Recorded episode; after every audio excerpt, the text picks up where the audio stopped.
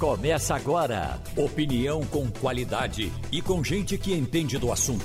Com Geraldo Freire e jornalistas do Jornal do Comércio, deixando você bem informado. Passando a limpo. Oferecimento 3D. Sua linha completa de produtos de limpeza. 3D limpa muito melhor. Sicredi Pernambucred, onde o seu investimento rende em conquistas. 3117 9110. Então hoje é terça-feira, hoje é dia 10 de agosto de 2021. Estamos começando o Passando a Limpo, que hoje tem Romualdo de Souza, Fernando Castilho e Wagner Gomes. Brasília já deve estar se movimentando, hoje vai ser um dia de muita tensão em Brasília. Mas, Romualdo, eu estava ouvindo, e por mais de uma vez ouvi hoje o, uma fala do presidente Bolsonaro, dizendo que acha que vai perder a votação porque o ministro Barroso negociou com deputados que têm problemas com a justiça para que eles votem contra uh, o, o, o que ele defende contra o chamado voto uh, auditável. Veja, se o ministro Barroso, do Supremo, procura deputados que estão processados e pede a esses deputados que votem nesse ou naquele projeto, é muito mais grave, por exemplo, do que o que aconteceu com uh, uh, Sérgio Moro, que teria combinado com um procurador alguma investigação para combater a ilegalidade. Aí não pode, porque aí pode desse jeito. Evidentemente que o ministro Barroso deve mais essa explicação. Por menos que ele queira responder, ele precisa responder sobre isso. Ou não, Romualdo? Geraldo, não há, de fato, uma comprovação de que o presidente do Tribunal Superior Eleitoral tivesse é, dado uma carteirada, mostrado aos parlamentares ou votam contra a chamada PEC do voto auditável ou PEC do voto impresso, porque se vocês não votarem contra, o TSE vai dar andamento em algumas investigações. Há quem entenda que o grande problema de tudo isso é que o presidente da República, Jair Bolsonaro, até tentou uma negociação que, que seria uma alternativa. Qual seria a alternativa? É, começar a auditagem do voto proporcionalmente, algo em torno de 2%, depois ir subindo gradualmente. Como o presidente também não encontrou apoio nesta proposta, Aí o presidente literalmente joga a toalha, reconhece que vai perder, e aí ontem, em entrevista a uma emissora de rádio na Bahia, o presidente disse que o ministro Luiz Roberto Barroso, que é aquela autoridade que Bolsonaro criou, é, é, aponta, para quem ele aponta todas as suas dúvidas em termos de lisura do processo eleitoral. O que mais me inquieta não é nem essa questão do presidente da República dizer que o ministro do Tribunal Superior Eleitoral é, aventou a possibilidade de limpar a barra de algum investigado hoje e vice-versa. O que me inquieta também, Geraldo, é que ontem o mesmo Tribunal Superior Eleitoral é, encaminhou uma notícia crime ao Supremo Tribunal Federal contra Jair Bolsonaro. E aí ocorre que dois dos sete ministros que encaminharam essa notícia crime ao TSE integram o STF. Ou seja, eles vão ter de julgar o próprio presidente da República a quem eles pedem investigação. É, essa questão toda é realmente, para mim, muito mais inquietante. E aí sim, Alexandre de Moraes, que vai presidir o Tribunal Superior Eleitoral no período das eleições para presidente da República, quando Bolsonaro estará sendo estará concorrendo uh, à reeleição, o Alexandre de Moraes vai ser o presidente do Tribunal Superior Eleitoral. Essa questão, para mim, é muito mais é, incomodante, inquietante, do que o fato de Bolsonaro dizer que Barroso é, tramou a derrota dele na votação de hoje. Bom, é evidentemente que quem está dizendo isso é o presidente da República, que não pode estar tá achando que foi feito, ou pensando que foi feito, ou dizendo só para demoralizar o cara. Agora, eu acho que o ministro do Supremo deve dizer não, eu não conversei com ninguém. Ou então eh, alguém diz, tira esse homem daí, ele não tem condições de ser ministro. Fernando Castilho. Bom dia, Geraldo. Bom dia, Wagner. Bom dia, Romualdo, ouvintes. Olha, é uma acusação muito grave, né? Mais uma vez, carece de provas. Mas eu concordo com você que é muito grave. Agora, eu não acho que o Barroso vá entrar nessa. Eu acho que o, o, o presidente vai manter isso. Eu não tenho nenhuma esperança, como o presidente da Câmara tem, de que o debate se encerra hoje com a derrota do voto impresso. Isso é uma estratégia do presidente. Aliás, só resta esta estratégia. Não tem outra. O presidente não tem o que apresentar daqui a um ano, quando for a campanha de reeleição. Ele vai prosseguir nisso e vai tentar levar o debate para isso, já que no debate administrativo e no debate político ele não tem. Agora, eu concordo com você. Talvez seja mais interessante o ministro Barroso dar uma informação, simplesmente. Eu não falei com ninguém. Não, até porque eu acho que não falou. Eu também acho Eu fico pensando o seguinte: vocês conseguem imaginar uma cena dessa? Eu não consigo imaginar uma cena, né? Chegando aqui só, olha, se vocês não puderem, eu tenho aqui a lista de fulano. O problema talvez seja interessante porque é o seguinte, de fato, tem uma lista muito grande Agora, de gente Castilho... no STF e o presidente está nessa lista também. Castilho, agora tem gente que acredita nisso. Ah, não, mas acreditar. E, e, e quem está falando não é, não é uma é um presidente da República, né? Está dizendo isso, olha, teve esse tipo, olha, esse tipo, de negociação, isso é de uma indecência. Não, não, é, não é só gente que acredita, Geraldo, é gente que espera o que é que o presidente vai dizer para repetir. Exatamente. Exatamente. Vai repetir então, tudo que o presidente diga, essas pessoas repetem. É, é verdade. Pronto, só isso e elas tomam é. por verdade e aquilo e acabou. E ninguém pode tocar, ninguém pode é, falar, que senão vira Brasil, uma confusão. O Brasil, infelizmente, se tornou um país em que está sendo dividido a partir do smartphone, né? E as pessoas, por exemplo, se a gente. O teu estava vendo um relatório aqui. A quantidade de pessoas que falam ao telefone está diminuindo muito. Ah, Porque sim? as pessoas hoje simplesmente não conversam mais com o outro. Aquele gesto de você ligar para um amigo e dizer, fulano, como é que tu tá? Tu manda um oi pelo, pelo zap. É. Isso é muito ruim, porque uhum. é o, ser, o ser humano é gregário, o ser humano é falante, né? Aliás, foi uma coisa que nos dif diferencia das demais espécies mas a gente está perdendo essa capacidade. Inclusive, Castilho, a situação está tão dessa forma que você está dizendo que a, as operadoras não investem mais em, em, em, telefonia por voz, é só por dados. É verdade. Né? Você não consegue mais fazer uma ligação né, de um telefone para outro, que a ligação ou não é completada ou cai no meio da conversa. Quem de você recebe telefonemas durante o dia? Eu não, praticamente não todo mundo. Mais. Agora mesmo. Eu recebo só de telemarketing. Agora é mesmo o nosso, o nosso Clóvis Corrêa estava ligando, eu não pude atender. Ele deve estar ouvindo lá, deve ter querido, querido dizer alguma coisa, mas deve dizer, eh, escrevendo aqui, que aí eu vou uh, registrar. Não tive tempo, não atendi porque não foi possível, estava no ar. Mas é muito difícil esse telefone dizer.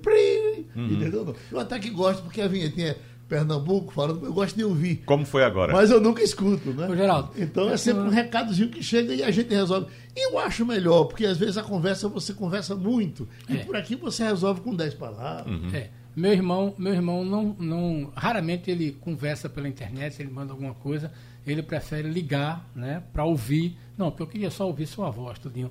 Mas eu queria comentar. É, mas eu queria comentar um negócio. E ainda tem o que escuta.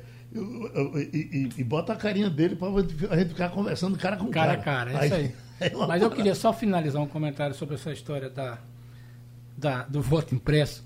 A gente vai conversando e perguntando, e a gente vai conversar daqui a pouco com algumas pessoas que podem nos ajudar a isso. Deputado vive de duas coisas muito simples.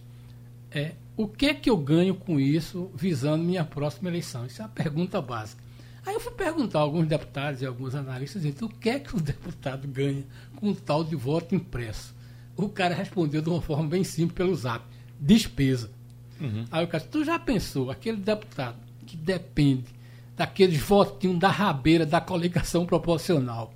Ele sabe que não vai chegar na cabeça, ele vai ter que ser eleito na proporcional. Imagina o esquema que esse cara teria que montar para segurar cada voto. O cara disse, o deputado não vai fazer isso. O deputado está preocupado em saber o seguinte: como é que nessa nova eleição ele volta para casa? E tem outro detalhe, Isso é despesa, Castilho. então não faz sentido. E né? tem outro detalhe, Castilho, para ele. Algum deputado se levantou e disse: a eleição foi fraudada. Oh, minha eleição foi fraudada.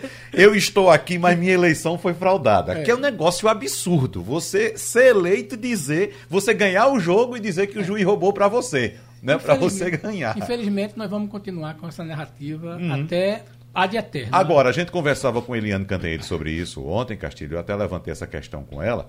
É o seguinte, ele vai perder, como já sabe, está desenhada essa derrota fragorosa, inclusive, é, é, Jair Bolsonaro vai perder essa, essa disputa, mas vai inventar outra história. É. Vai criar outra narrativa aí para desviar a atenção e pronto. A de hoje já é uma, essa questão do, dos tanques da Marinha desfilando lá, como foi agora pela manhã, na esplanada dos ministérios, já é uma. Inclusive, Geraldo, Eliane Canteiro, já que eu citei ela agora, traz informação importantíssima hoje, é capa do Estadão hoje, a manchete principal do Estadão. Ela diz que a ordem para a Marinha desviar os tanques e lançadores de mísseis para um desfile hoje em Brasília é, foi dada 10 horas antes da votação do voto impresso na semana passada, certo? E partiu do Planalto, do Palácio do Planalto e do Ministério da Defesa. Né? E foi dada pelo, pelo ministro da Defesa, junto com o presidente da República. É, mas então, eu acho, Wagner, foi uma é ordem um tiro, política. É um tiro pela culatra sem tamanho. Mas é, sem. Sem tamanho. Eu acho que vai atiçar o pessoal para votar. É, sem dúvida. Aí, contra vai, a versão oficial, pressão, né? é, a versão oficial é de que esse evento já estava marcado. Segundo Eliane Cantanhede, e repito, é a manchete principal do jornal Estado de São Paulo hoje, a ordem foi dada horas antes pelo ministro da Defesa e pelo presidente da República. E mais, se esse evento já estivesse sido marcado, Geraldo, previamente, o presidente ou a presidência da República ia mandar um convite ontem à noite para os presidentes dos outros poderes. Olha, Entendeu? Você mandava com antecedência também, até porque os presidentes dos outros poderes precisam se programar. É. Não, é, não, isso não é uma conversa de, de, de, de botequim para você chamar em cima da hora para o cara ir para lá. Né? É, é, é tanto. Novo... Agora, o fato importante é que nenhum representante de outro poder da República apareceu a esse evento, a não é. ser o presidente e o ministro da Defesa. Claro, veja bem, o cara não vai querer tirar essa foto lá, né? Mas é uhum. é só para esclarecer para o nosso ouvinte: nada nas Forças Armadas acontece sem planejamento. E uma operação como essa, ela leva um ano para ser feita, a definição de critérios e horários, ela vai acontecer exatamente às 8 horas e 30 minutos, como aconteceu. Já aconteceu. Né? E tudo isso foi organizado. A única coisa que pode ter sido feita, como está dando aí, Deliane, é o presidente fazer isso aí. Né? E aí é uma ordem do ministro, o cara faz, até porque não modifica muito, né? O cara simplesmente é, fez um desfio aí numa rua não, que eles passaria eles estão lá. na rota. Eles estão aí, na rota, bem, estão indo para Formosa. Mas é aquela história, para as pessoas não acharem que esta operação foi feita, não. Aí, nesse caso, geral, tem que reconhecer. Foi uma infeliz coincidência, como disse o presidente da Eu não acho que foi infeliz coincidência. Do, não, do, da data, né? Da data. O presidente da, é. Foi o Congresso que escolheu essa data. Quer dizer, se tivesse escolhido amanhã, não tinha, Só não... se for a data do Congresso, não, mas a data a, desse evento. Não, não, a data do Congresso. Certo. Veja bem, aí eu acho que o ministro, o, o, presidente da Casa Lira, tem razão quando diz foi infeliz coincidência, Agora, uma Romualdo, trágica coincidência. Romualdo, e o evento já aconteceu? Eu estava eh, olhando aqui no telão, pensava até que era um filme antigo, mas já aconteceu? Geraldo, o... é assim, para quem está vindo do Rio de Janeiro, indo para a cidade de Formosa, não precisa passar pelo, por Brasília. Tem um desvio na BR-040 que pega a BR-156, que passa perto da cidade de Unai, que corta 80 quilômetros e chega em Formosa, em Goiás. Portanto, não precisa passar em Brasília e essa é uma informação geográfica. Informação política. O presidente da Câmara chamou de coincidência trágica. Eu lembro que em 25 de abril de 1984, 25 de abril de 84, o Brasil estava preparado para a votação da chamada emenda Dante de Oliveira o comandante do comando eh, do comando do Centro-Oeste, o, o, nome pode não ser esse, o general Newton Cruz, Acho que era Planalto, colocou não? tanques nas ruas de Brasília e a votação ocorreu e a maioria dos parlamentares não aprovou a emenda Dante de Oliveira e em 84 não foi estabelecida a eleição direta. O evento de hoje, o, alguns eh, blindados já passaram pela esplanada dos ministérios e foram embora pela BR-020 com destino a Formosa, que está a 105 quilômetros do centro de Brasília. Outros estão estacionados no Comando Geral do Exército para levar outro, os tanques do Exército de Brasília, que vão também participar desse treinamento, e alguns eh, ainda estão na esplanada dos ministérios, estacionados ali onde ficava o antigo Ministério da Marinha, que agora é Ministério da Defesa barra Comando da Marinha. Portanto, alguns ainda estão na esplanada dos ministérios e vão ficar durante todo o dia de hoje coincidência trágica, chamou o presidente da Câmara. Eu alerto porque eu ouvi alguns integrantes do Comando Militar do Planalto. Qual foi a informação que eu obtive? É que muitos dos é, integrantes das Forças Armadas que participarão dessa manobra lá na cidade de Formosa não estão devidamente imunizados. E isso pode provocar uma onda de é, pessoas infectadas pela Covid-19, o que da mesma forma é tão grave quanto a suposta coincidência trágica. O relator eh, dessa PEC do voto auditável é o deputado pernambucano, presidente do MDB local, deputado federal, Raul Henri. Está em Brasília nesse momento, vai conversar com a gente. Deputado, uh, uh, o seu relatório já está pronto? O senhor está aprontando ainda? Falava-se em, em, uma, uma coisa alternativa para que os dois lados se contentassem. Como é que vai ser o seu relatório, por gentileza? É, bom dia, Geraldo. Bom dia, sua bancada aí. Bom dia aos ouvintes da Rádio Jornal. Na realidade, Geraldo, eu fui informado hoje pela manhã pela Secretaria-Geral da Mesa que não vai haver leitura de relatório no plenário. Como o relatório já foi lido na comissão, o processo foi concluído na comissão. O que vai haver no plenário é a leitura do texto da PEC original, proposta pela deputada Bia Kisses, e aí o plenário vota. Tem três etapas: a discussão da matéria, é, o encaminhamento da votação e a orientação do voto. São três etapas na, até que se dê é, efetivamente a votação da matéria. Eu acho que aqui hoje nós teremos uma, uma maioria muito tranquila, contra a aprovação dessa PEC, que é uma ideia absolutamente extemporânea, anacrônica, sem nenhuma razão de ser. Romualdo de Souza. Deputado Raul Henri, muito bom dia para o senhor. Bom dia, Romualdo. É, ontem à noite, deputado, eu falei com um líder governista e ele me disse que a pessoas ligadas ao ministro da Casa Civil ainda apresentariam hoje uma proposta que seria, eu não diria uma alternativa, mas algo para diminuir a quantidade de urnas auditáveis, a fim de que essa urna auditável ou esse percentual fosse aumentando a cada eleição. Imaginemos, hipoteticamente, nas eleições do ano que entra seriam 5% e assim sucessivamente. O que seria uma proposta que agradaria ao presidente Jair Bolsonaro que não tira é, da, da, pauta do governo dele essa questão do voto auditável e, de certa forma, não confrontaria o seu relatório, deputado. Essa alternativa, essa proposta é plausível? É possível votar uma proposta assim? Romualdo, eu não sou especialista em regimento, mas me parece que para apresentar um novo texto hoje, o presidente da Câmara teria que é, propor um regime de urgência para a votação desse novo texto a gente aprovar a urgência e então o novo texto ser apresentado ao plenário.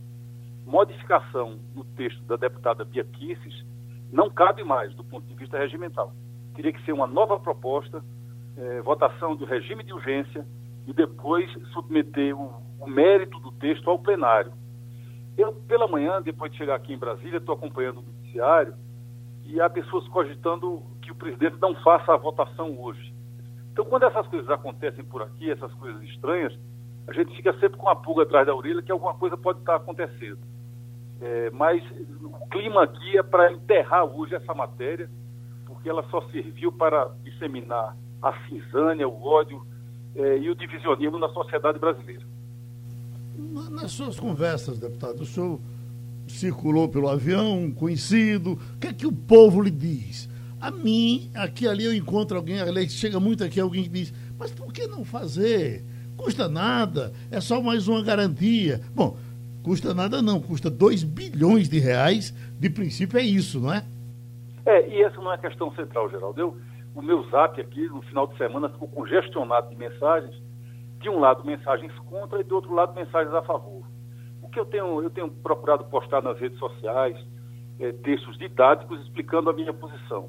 E alguns pontos para mim são muito claros. Primeiro, esse sistema nunca sofreu nenhuma denúncia de fraude, muito menos denúncia comprovada. Então é um sistema, desse ponto de vista, absolutamente seguro.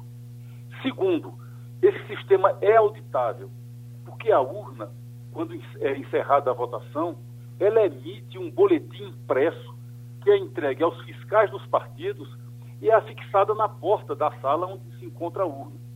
Só depois a urna é conectada ao sistema da internet que encaminha seus dados para a totalização.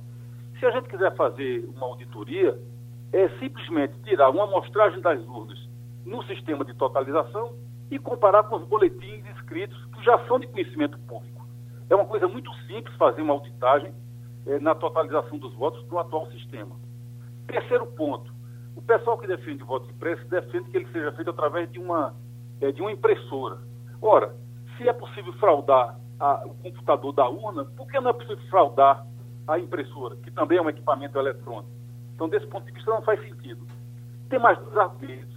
Imagine alguém querendo melar a eleição, querendo anular uma eleição, ou pelo menos criar um conflito no país, mandar militantes para o Brasil inteiro, para várias sessões eleitorais, dizer que votou de um jeito na urna e a impressora imprimiu o voto dele de outra maneira.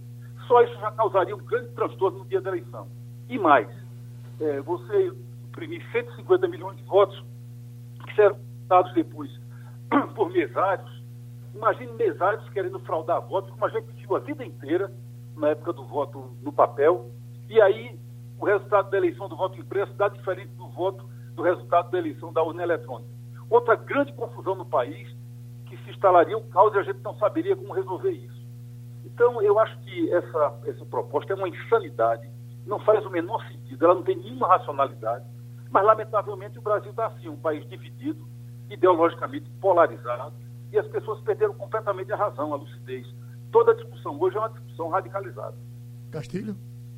É, bom dia, deputado. Eu bom tenho dia, só uma, uma, um comentário para fazer e sobre essa história da urna. O cara disse, quer saber a importância desse tal boletim do urna? Pergunta a um vereador que vai ser votado na cidade de Cupira como é, como é que ele vai saber quem foi votado. A urna vai dizer exatamente o lugar, quantos, quatro, cinco votos que ele teve em cada urna. E aí isso dá a, a importância da, da seriedade do que é uma urna auditável. Cada vereador sabe exatamente quantos votos teve em cada urna da, do seu município. Mas eu queria saber o seguinte: do ponto de vista do futuro, qual é a sua expectativa? Eu não tenho muita esperança, como cidadão, de que esse embate acabe hoje. Me parece que é uma narrativa do presidente. Mas tem algum modo de conviver com isso? Nós vamos conviver com essa sofrência desse debate, já que o presidente diz que vai perder, mas ninguém garante que ele vai continuar. Né? Nós vamos ter que continuar com essa sofrência desse debate até, o, até outubro do ano que vem. É esse o seu sentimento? É, Fernando, infelizmente é sim. Eu acho que Bolsonaro venceu a eleição com 57 milhões de votos. Ele tinha uma delegação da sociedade para fazer um conjunto de reformas importantes que pudessem colocar o Brasil em outro patamar. Nós fizemos uma reforma da Previdência em oito meses. Isso é difícil de fazer em qualquer país do mundo. Bolsonaro encontrou um Congresso renovado, um Congresso reformista, a mídia ajudando, porque no dia da, da votação da reforma da Previdência, eu lembro muito bem que o Datafolha deu 54% a favor da reforma, 46% contra. Ou seja, a imprensa esclareceu muito a sociedade da importância daquela reforma. Tínhamos uma reforma tributária para fazer, você conhece muito bem a necessidade disso. Uma reforma do Estado brasileiro, uma reforma estrutural. O Estado brasileiro que é um manto de privilégios, tanto para o setor público quanto para o setor privado. E não fizemos nada disso, porque o presidente escolheu a agenda do conflito, a agenda do confronto com as instituições democráticas, com a ordem democrática. E me parece que esse é o modo operante dele. Ele, ele tem que estar num processo de conflito para poder ele ele se sentir pleno.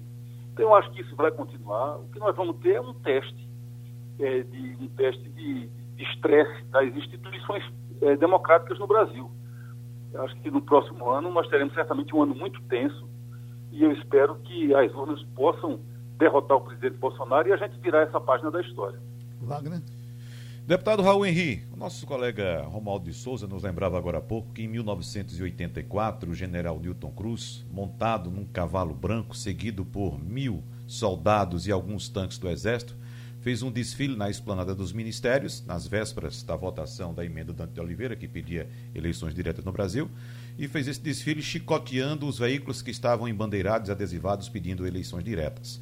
Como nós sabemos, a emenda Dante Oliveira não foi aprovada, mas logo em seguida o Brasil rumou à normalidade democrática e naquela ocasião, mesmo com eleições indiretas, elegeu um opositor civil e deu fim ao governo militar. Eu queria saber do senhor, diante desse exposto, como é que está repercutindo agora, aí em Brasília, junto a seus pares, esse episódio ocorrido hoje do desfile dos tanques da Marinha aí pela esplanada dos ministérios até o Palácio do Planalto?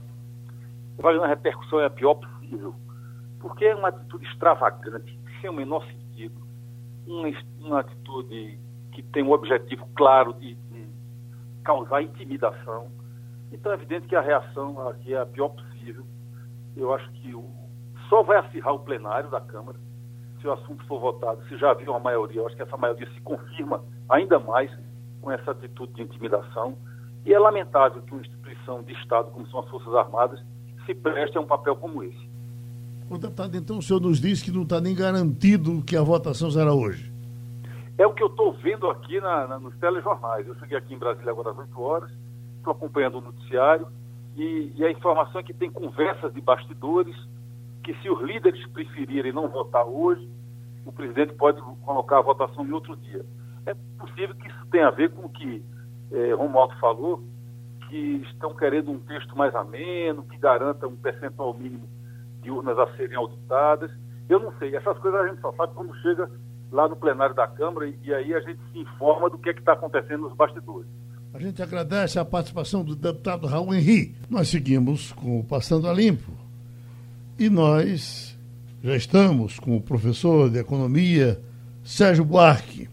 E, professor, eh, todo esse auê eh, na tarde de ontem, com a entrega desse projeto na Câmara Federal, pelo governo Bolsonaro, para a criação do Auxílio Brasil e é evidente que me parece que o Auxílio Brasil vai se aproximar muito daquele projeto de renda mínima que por tanto tempo foi perseguido por Suplicy. De alguma forma, todos nós torcemos por isso. O próprio Cristóvão Buarque, seu irmão, tentou isso e agora tudo indica que vai sair. Evidentemente que se ninguém botou até agora foi porque não pôde botar, porque ninguém faz dinheiro, o dinheiro tem que vir de algum lugar. Eu lhe pergunto, o senhor já está acreditando que teremos esse Auxílio Brasil e esse Auxílio Brasil não trará nenhuma consequência para a economia nacional? Bom dia, Geraldo. Bom dia aos nossos ouvintes. É um prazer enorme estar aqui com você. Veja, a, a mudança que o governo está introduzindo nesse Auxílio Brasil tem coisas muito interessantes, tem coisas muito positivas. Eu vou, vou destacar duas. Uma bolsa de iniciação científica para jovens que têm um bom desempenho nessas Olimpíadas de Matemática e tal. Coisa muito importante. Tem o auxílio esportes, que também é positivo. Agora, isso está fora de um programa de assistência social. Eu acho que um programa desse, de renda mínima, de assistência social, quanto mais complica, mais sai do foco e, além do mais, mais torna possível manipulações e desvios. Eu acho que vale a pena o governo pensar, de fato, um programa. Já tem uma, já tem uma bolsa de iniciação científica do CNPq, embora que esse está no nível mais universitário. Então, eu acho que tem coisas positivas, mas sofistica demais, dificulta a gestão, dá margem a manipulações e sai do foco. Eu acho que isso é uma coisa importante. A outra que você chamou a atenção é o financiamento.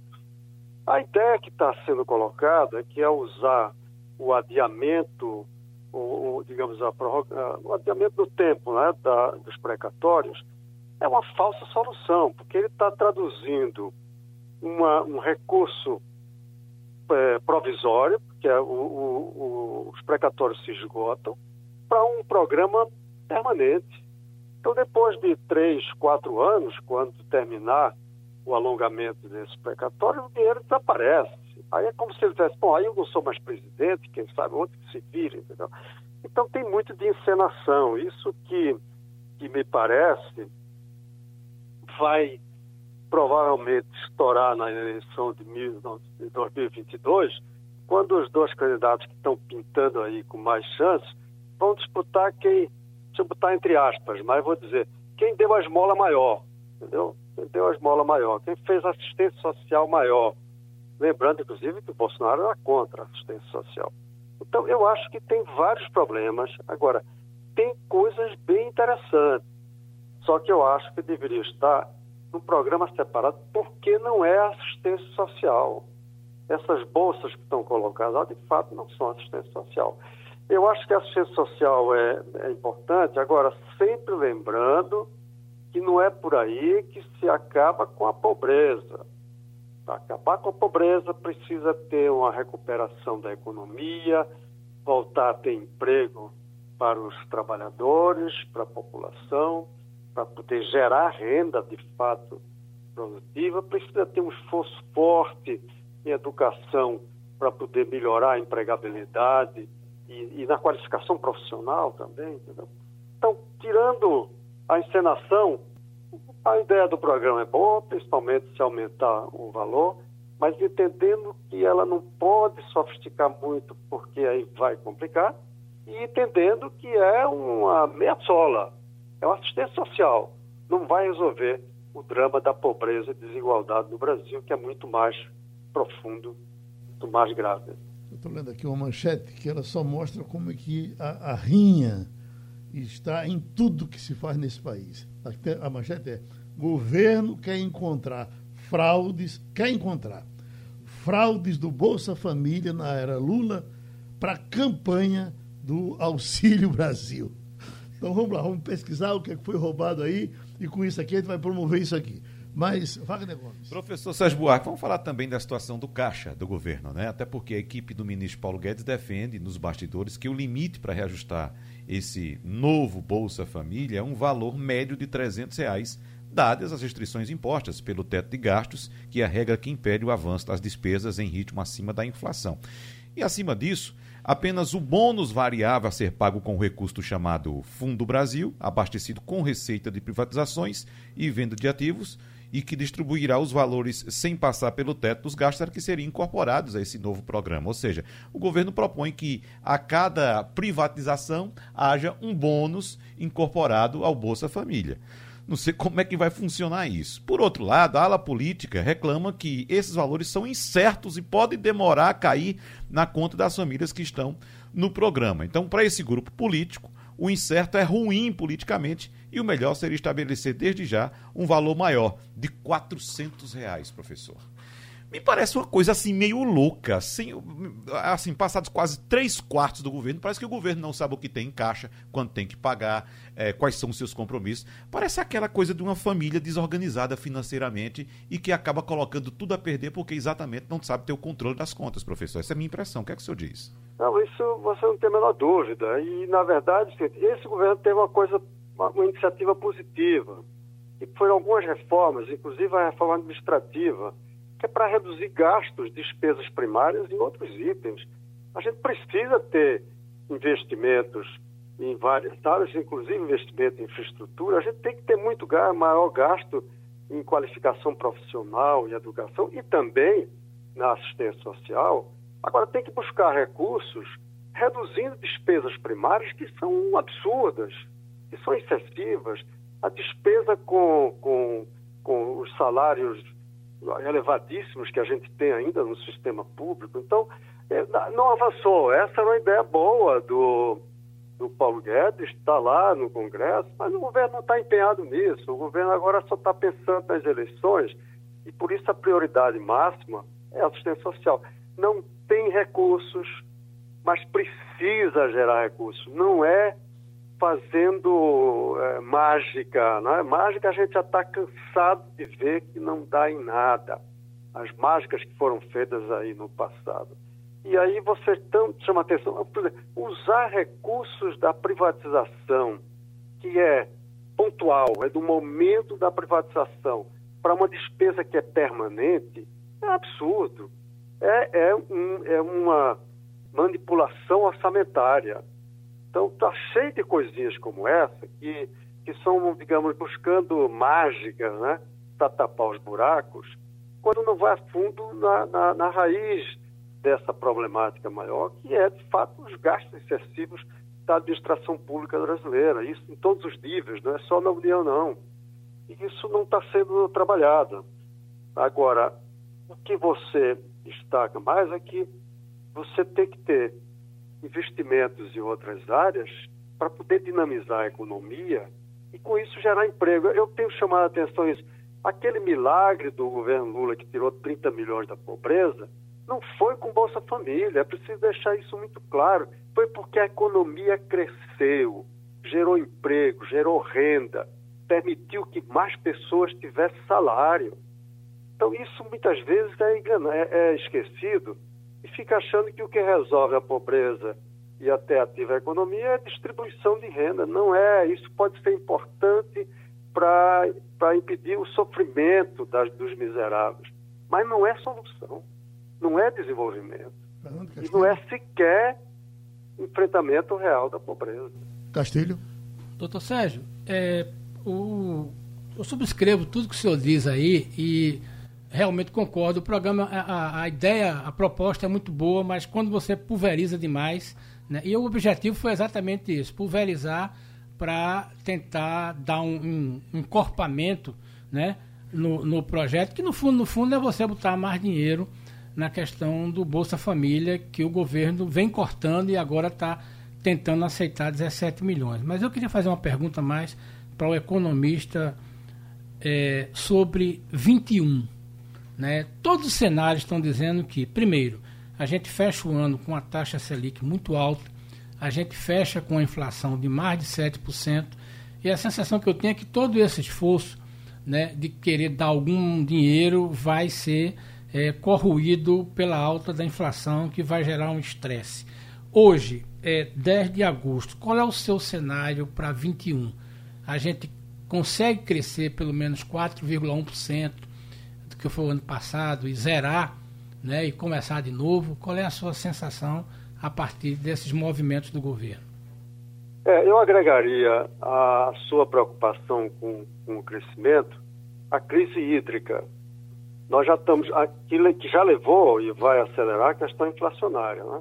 Na hora que se põe as térmicas para operar, isso eleva o preço da energia, que atinge toda a cadeia de negócio, inclusive o consumidor final.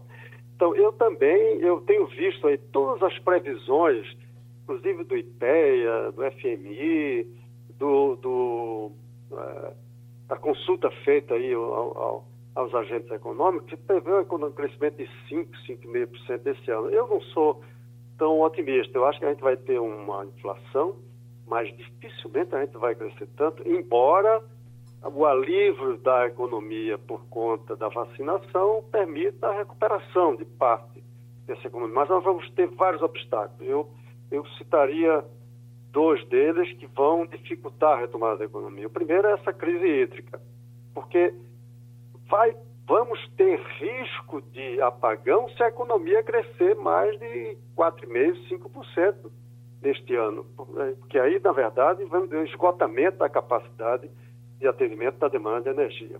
E o segundo é o desarranjo político, a desconfiança que, que os investidores têm num quadro político de completa incerteza.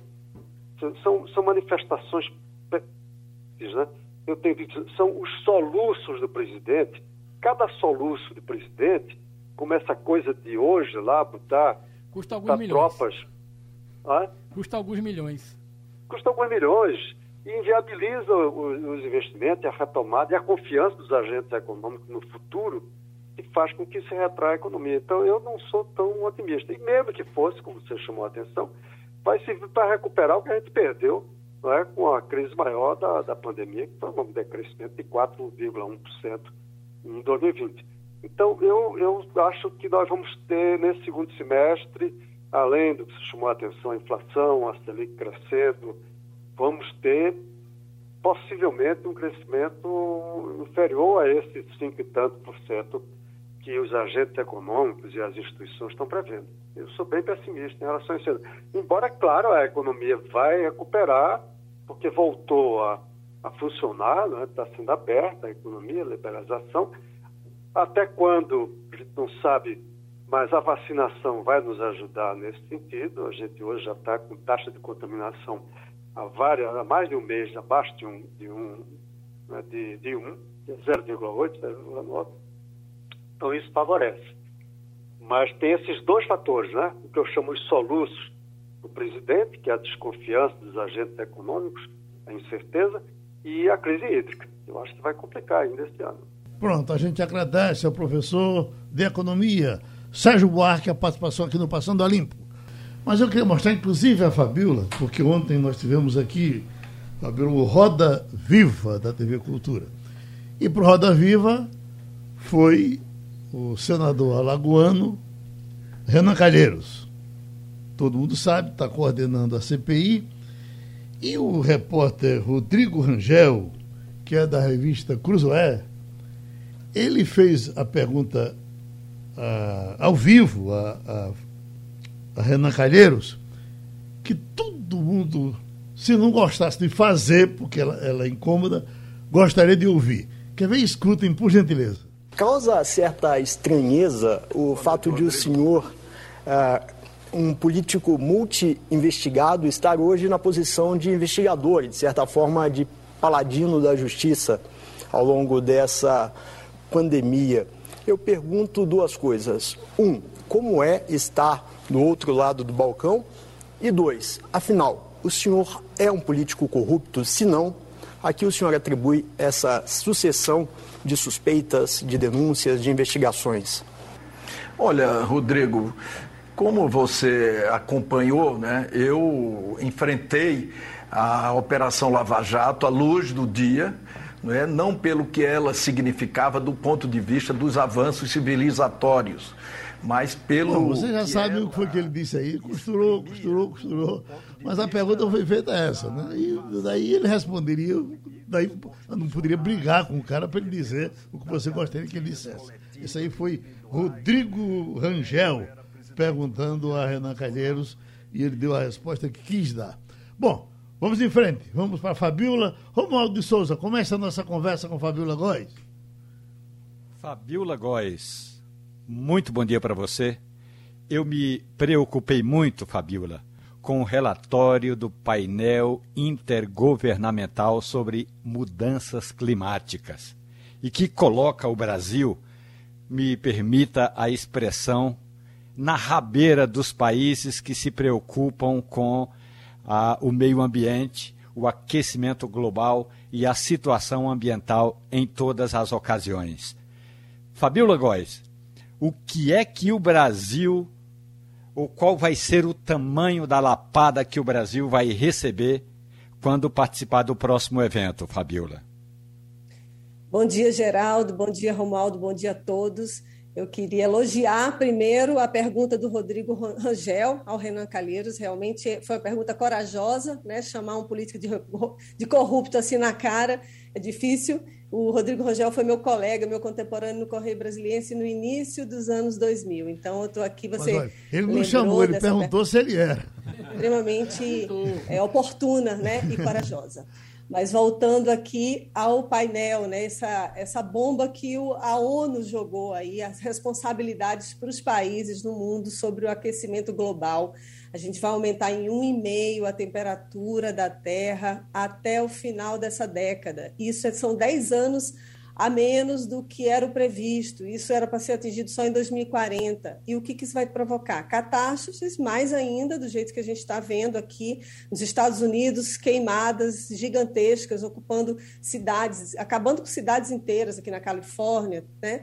e, e outros estados e também na Alemanha, e tem a temperatura caindo em alguns lugares, ou então aquecendo demais, o centro-oeste do país também registrando queimadas na Amazônia, e o Brasil vai ter, vai estar sendo muito cobrado já, né? Os Estados Unidos que está querendo buscar essa agenda do clima para que ele seja protagonista novamente, perdeu espaço para a União Europeia, eles estão cobrando do Brasil. São insistentes conversas. Agora a gente teve essa semana passada, né, alto escalão do governo americano com o governo brasileiro também tratando desse, dessas mudanças climáticas. O Brasil vai ser muito cobrado porque eles estão meio céticos em relação às declarações do presidente Bolsonaro, quando houve uma reunião sobre o clima em abril, em que ele disse que ia neutralizar as emissões de gás carbono e ia reduzir o desmatamento também e os Estados Unidos querem ver prova disso. Querem ver prova porque está na iminência de acontecer, agora dia 26 de novembro, o COP26, né, que é um grande encontro dos países para discutir sobre mudanças climáticas. Os Estados Unidos também estão sendo muito cobrados. O Biden ontem disse que é urgente que isso seja definitivo, que seja resolvido o mais rápido possível, que não há mais tempo a perder.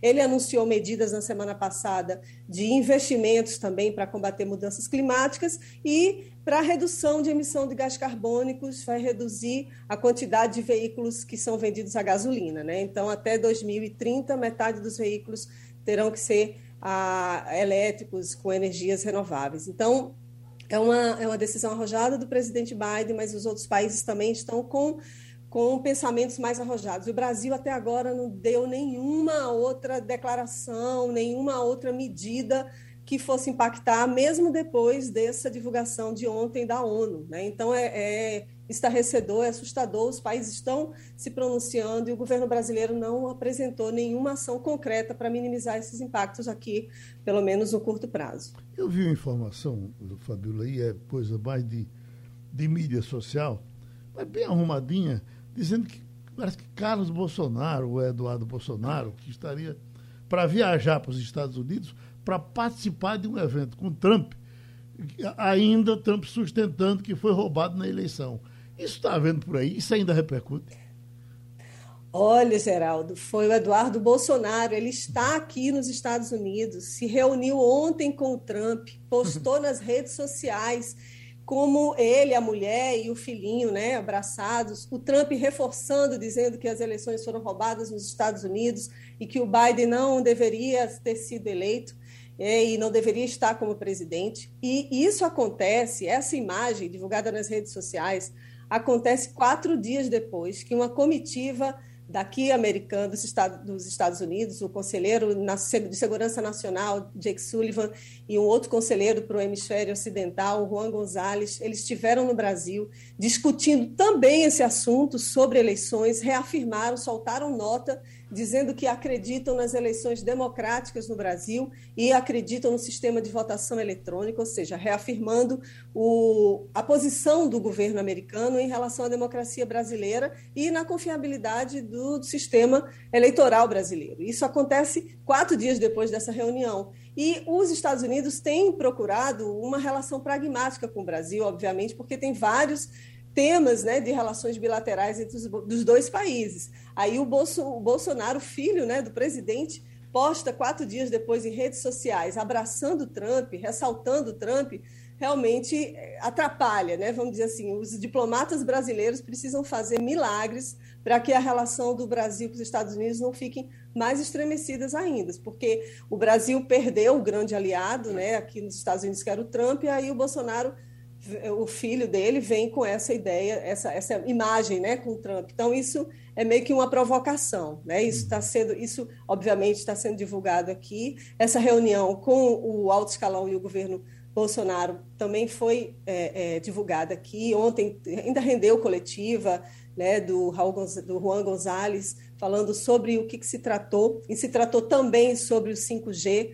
os Estados Unidos alertando o Brasil de que se eles permitirem a Huawei, que é a empresa chinesa aí que, que domina, líder de 5G no mundo, se a gente permitir o 5G dessa empresa, talvez não tenha chips americanos para serem né, vendidos para as empresas chinesas no Brasil. Então, assim, é como se fosse uma ameaça. Ó, se você deixar a Huawei ganhar, a gente não garante que vai ter chip para os brasileiros.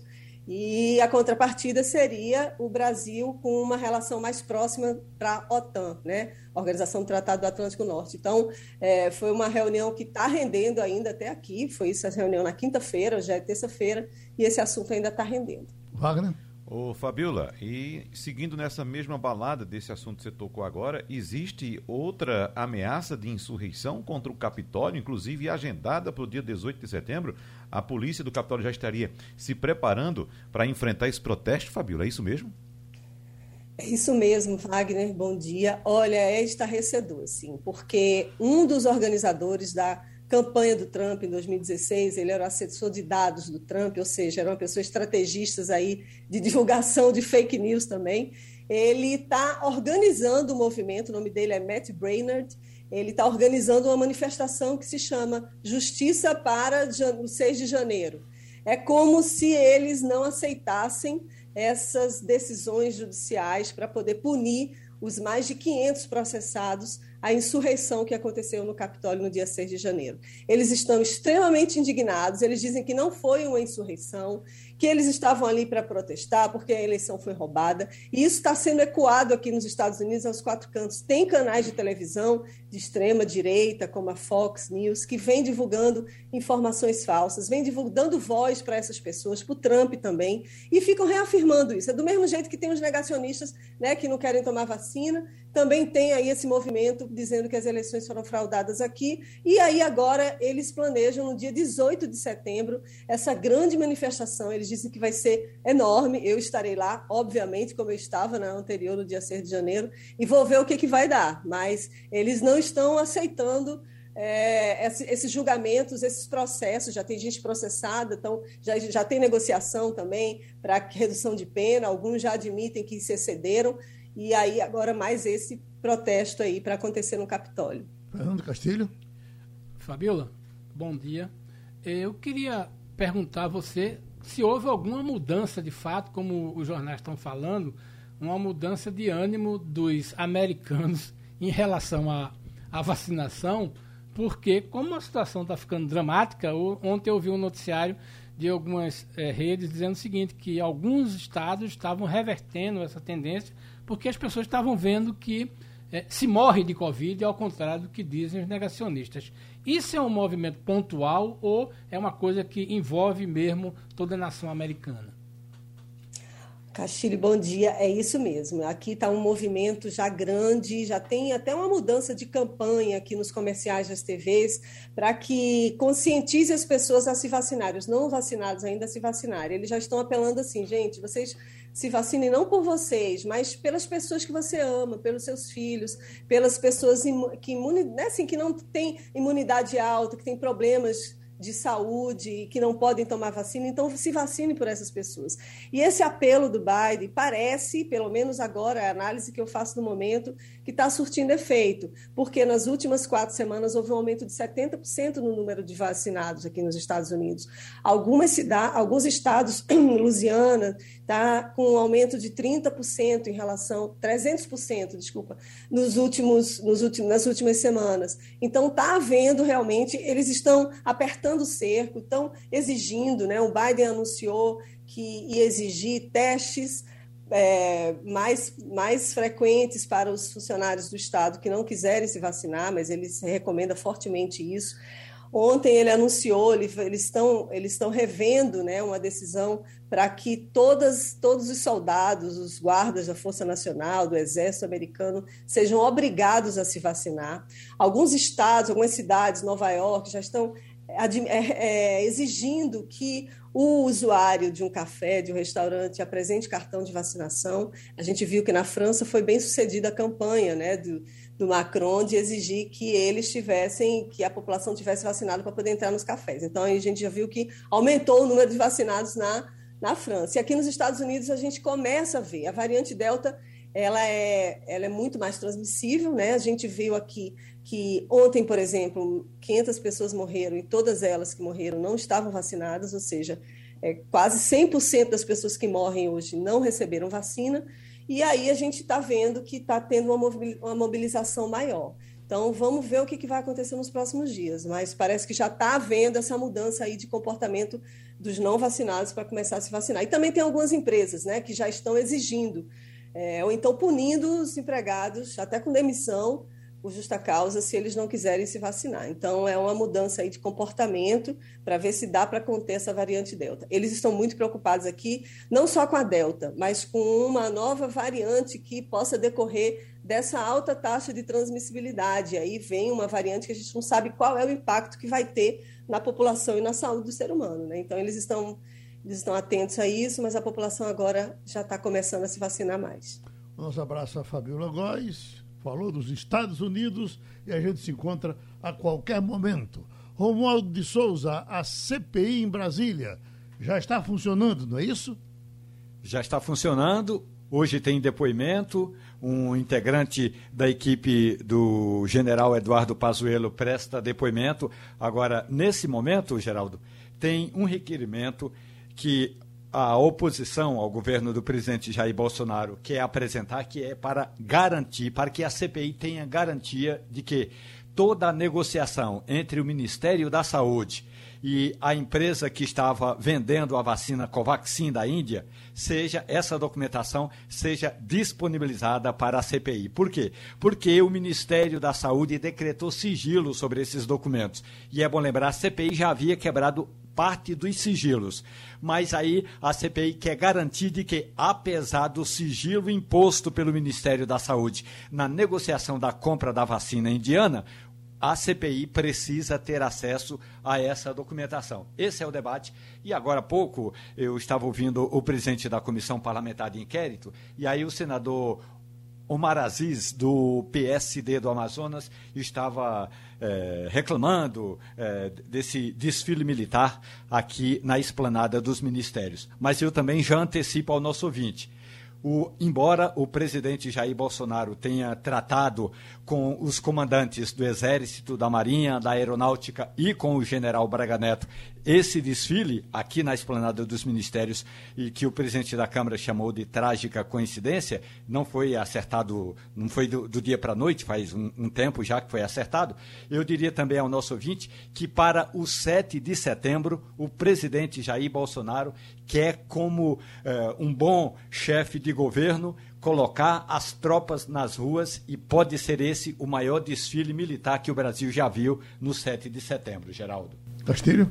Romualdo, é, você que estava aí, estava acompanhando de perto, é, fora o presidente, os comandantes militares e o ministro da Defesa, foi compareceu alguma autoridade, é, algum algum civil, eclesiástico, né, para esse evento ou, ou, foi solenemente ignorado?